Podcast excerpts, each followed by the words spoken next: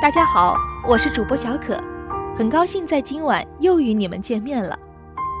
最近看了几部电影，都是走心的，无论是韩寒的《后会无期》，还是男神女神联手演绎的《一生一世》，都让我重新开始审视自己的内心，思考自己的感情生活。每个人的心都有一扇门，而能打开那扇门的钥匙却是有限的。今天想为大家读一个小故事，看看一个姑娘是如何走进了爱人的心里。你对我说：“你就这样走进了我的心。”我却很茫然，那些细节有的忘却了，有的全然不知，而一些我曾经很努力并以为你会铭记在心的，你竟然没注意到。我在惊出一身冷汗后。默默感恩，阴差阳错着，我们竟然没有走散，我们就这样走进了彼此的心。推开门，我就那么站在一扇窗前，窗外的一抹阳光反射在脸上，手里是昨天你不小心摔在地上的那个深紫色雪花的杯子，摔破的地方翻着一片指甲大的白色瓷边。我翘着手指，用指甲轻轻触着那块伤口，几根垂下的长发半遮着眼，眼里是淡淡的忧伤。那一刻，你感觉到我的心柔软的可以滴水。你说，你就那么站着，忘记了时间，忘记了自己的影子拉长在窗帘上。你说，那一刻，你突然希望和我一起慢慢变老。等你老到沧桑时，我能用那样淡淡伤感的眼光注视着你。我不记得那个瞬间了，我只记得，后来我用绿色的油彩笔在杯子的伤口上画上了绿色的小草，然后装满了水，折了三根吊兰的幼苗种在了水杯里。我只记得。我把那个水杯吊篮放到你的电脑桌时，告诫过你杯子的伤口在哪里，当心别伤了手。我还一直奇怪，已经五年了，吊篮换了几次，那个破残的杯子却一直干净的在你的桌上，这似乎是你保持最久的一个器皿了。这个冬天，你又种上了新的，你说春节就又会郁郁葱葱了。这一刻，我心柔软如滴。你说我就这样走进了你的心。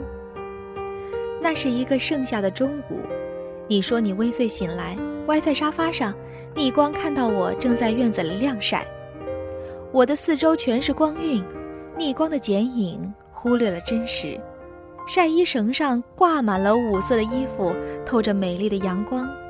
我就在这一片灿烂里，上下抖动着一件白色的衬衣，每抖一下，水墨在阳光下四散晶莹。我轻歪着头，似乎专注地看着衣服上的每一个细纹，安逸圣贤的明媚。你说，你似乎还闻到了阳光和水的味道，一种清晰干净的味道。你说。那一刻，你觉得我让你平凡的日子充满了光亮。这样的瞬间似乎很多，在你的小屋里没有你的时候，我似乎总是在洗涤。只记得一次，我把矿泉水瓶子的前面剪下来，然后固定在衣架的两端，你在沙发上就那么盯着我进进出出。我拿着两边带着矿泉水瓶子的衣架，告诉你，这个用来晾晒 T 恤，肩膀就不会被顶起皱了。记得你似乎非常严肃地对我说：“你的脑子里怎么能装下这么多奇怪的东西？”事后我还认真地反思过你的话，怕你笑话我的小女人气。现在才知道，你常常把内心的喜欢表达得无比严肃。这一刻。我心里有点小小的快意，原来你喜欢的这些都是我的本性，不需要刻意，而曾经的刻意让我羞涩的脸热，还是不让你知道的好。你说，决定呵护我一辈子时，我走进你心的那个细节，会是你一生的软肋，那就是你最怕看我哭。你说我的哭是天下无法抵御的哭，从小时候看到一只蝴蝶死了，一直到现在突兀的面对一本书的泪如雨下，都让你手足无措。你是这样叙述我的哭：无声无息，眼睛圆瞪却泪如雨下，下巴轻轻的抖动，轻咬着左下唇，泪滴顺着下巴如雨滴答的连续滚落。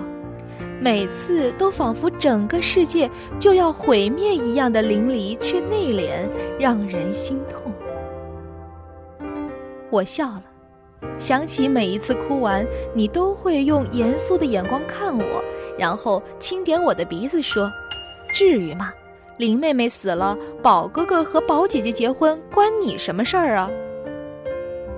谢谢你，就这么不经意的收纳了我的细节。并让我走进了你的心。好甜蜜的文字，我仿佛看到这对年轻的恋人是如何在生活的点滴里一起成长。三毛说过：“爱情如果不落在穿衣、吃饭、睡觉、数钱这些实实在在的生活中去，是不会长久的。我们的爱情也许不会像偶像剧那样华丽浓烈。”但它会朴实的融入我们的血液里，伴随我们一生的呼吸。谢谢你们的分享，希望你们喜欢这个来自优美文字的故事。我们下周再见，晚安。